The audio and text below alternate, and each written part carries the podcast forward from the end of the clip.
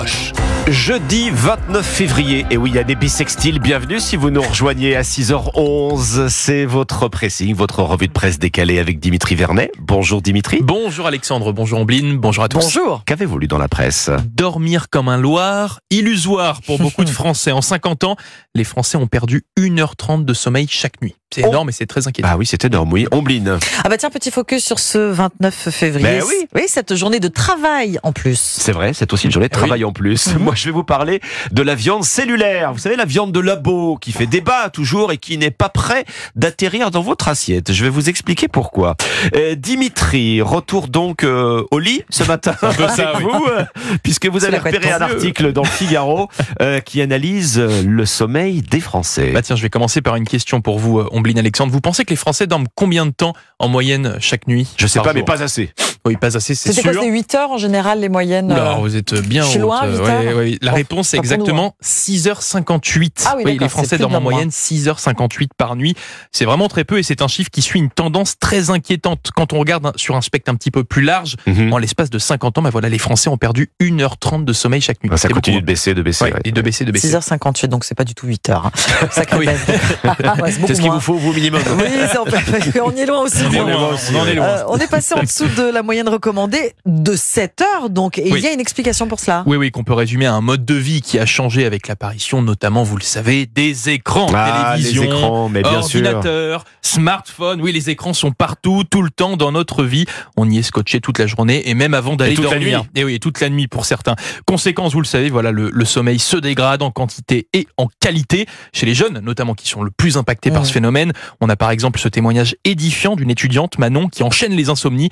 J'en arrive à avoir peur de me coucher car À je sais point, que je n'arriverai ouais. pas à dormir. Oui, dormir est devenu une crainte hein, pour euh, cette étudiante. C'est fou. Et ce n'est pas la seule, beaucoup de Français sont concernés à tel point que 24% d'entre eux disent prendre des médicaments pour dormir Bon, aujourd'hui. alors évidemment, on n'est pas du tout dans l'anecdote, c'est un problème de santé Ah bah, publique, ce dont vous nous parlez, euh, Dimitri. Euh, le sommeil, bah, c'est la base. Hein. C'est la, la base, je vais pas vous refaire la liste hein, des conséquences du manque de sommeil, problèmes de concentration, d'humeur, risque accru d'AVC, prise de poids, bref, la qualité et la quantité de sommeil, oui, ont un impact majeur sur notre santé. Donc oui, dormir comme un loir est quasiment illusoire pour beaucoup de Français, je vous le disais, Mmh. mais franchement, c'était pas une bonne nouvelle. C'est à en perdre l'appétit. C'est vrai. je, je vous- je vous disais justement hier, vous vous souvenez que le- les steaks véganes à base Ah oui, de soja n'auront bien, oui, ou VG, VG, oui, oui, n'auront bien plus, bientôt plus le droit de s'appeler steak. Et pour la viande artificielle, alors Elle pourra s'appeler, elle pourra s'appeler viande La viande de culture. Bah, on n'en est même pas à se poser la question. Alors, vous savez que c'est l'une des pistes euh, explorées pour euh, l'avenir de notre consommation de viande. Il se trouve que Libé, Libération, euh, se penche ce matin focus. sur la viande cellulaire parce qu'il y a débat, Oui. en fait, sur cette question. Alors, il faut rappeler que la viande cellulaire, c'est celle qu'on cultive, qu'on cultive en laboratoire. Oui, c'est ça, la Ouais. viande de culture. Alors, une de partie des, des- des scientifiques, il nous dit Libé, pense qu'elle est bonne. Alors, dans votre assiette, je ne sais pas. En tout cas, bonne pour l'environnement. Dans votre assiette, oui, vous ne risquez pas d'en voir bientôt. Le gouvernement euh, refuse. Gabriel Attal l'a dit il y a encore quelques jours. hein. La viande de synthèse, ça correspond pas à notre conception de l'alimentation à la française. Alors, c'est ni en France ni en Europe. hein. Là, Oui. vous n'êtes pas prêt d'en voir euh, à l'échelle européenne. Ah bon, pour quelle raison, Alexandre? En fait, l'IB développe l'idée qu'il y a une opposition de principe à la mise sur le marché de cette viande artificielle. Pour deux raisons. D'abord, l'influence euh, du lobby de la viande, dit l'IB, et puis les doutes pour notre santé à nous, des doutes qu'on ne serait d'ailleurs pas non plus pressé de lever. Il y a donc cette méfiance euh, euh, qui est tellement ancrée en fait qu'en France, la recherche publique, en tout cas, a pris du retard. Alors, il y a quelques retard. start-up françaises qui, qui, qui s'y mettent. hein. Euh, L'un des patrons de ces startups euh, le dit, il a pu goûter à cette viande de culture aux États-Unis et alors il est formel, alors, oui. lui, il y aurait aucune différence de goût avec la vraie viande. Mais alors voilà, les pros viande de synthèse, ils ont le plus grand mal à pousser leurs arguments. Leurs arguments, c'est quoi? C'est réduction des surfaces de terre utilisées pour l'élevage. Bah oui, d'objets, hein. il y aurait moins de, de vaches. Réduction des gaz à effet de serre, des maladies et des pollutions qui sont liées inévitablement aux élevages industriels. Alors, le débat reste ouvert, mais vous avez compris, hein, vous n'êtes pas prêt de trouver de la viande de culture dans votre supermarché. Ça, ça, ça, c'est- je- Non, j'en- vous prenez comme vous J'en veux voulez. pas, Oui, veux pas au petit on veut. déjeuner non plus. au petit déjeuner, au petit déjeuner. Bah non, et encore que vous, vous êtes levé depuis un petit moment déjà. C'est hein. vrai, c'est vrai. Vous Un bon cracheriez pas sur une Sur un cassoulet, oui. Sur un cassoulet, on peut y aller, bah, oui, absolument. carrément. On bline. Bon, allez, profitez-en, les amis. Hein, euh, tous vous qui nous écoutez, cette année, vous avez droit à un numéro de plus de votre émission préférée. Oui, puisqu'en 2024, eh bien, il y a 366 jours. Le mois de février compte 29 jours. Vous avez droit à un peu de rab.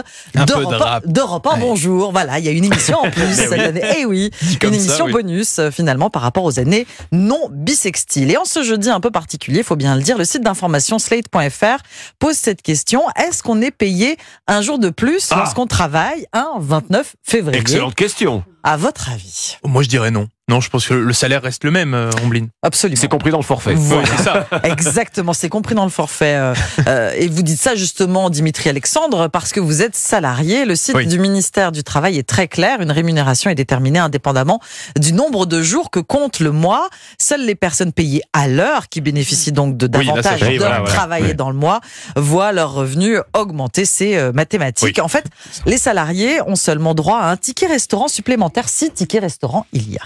En fait, c'est plutôt logique. euh, bon, si on regarde Oui, les mois, Eh 30, oui. 30 jours, 31 jours, on est payé pareil, euh, qu'on soit au mois de juillet, euh, 31 jours, au mois de juin, 30 Au jours. mois de septembre, ça. absolument, Voilà. absolument. Et quand il y a des jours fériés aussi dans un mois, euh, c'est l'autre effet euh, de la mensualisation. Saviez-vous qu'il existe depuis 2016 le mouvement de libération du 29 février?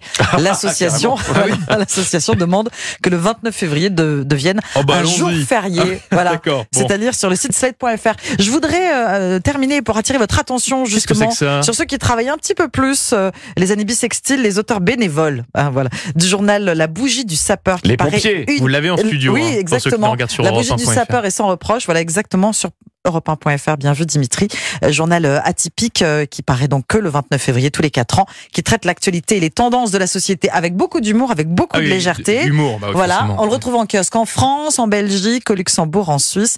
Et une partie des bénéfices est reversée à l'association Attire d'elle qui accompagne des jeunes adultes autistes dans l'Indre. Et ça s'appelle La la, bougie du sapeur. du Bougie du sapeur. sapeur. Voilà. Exactement, c'est très très amusant. Le pressing, c'était votre revue de presse décalée chaque matin sur Europe 1. Merci Omblin Roche. Merci Dimitri Vernet. À demain. À demain Dimitri.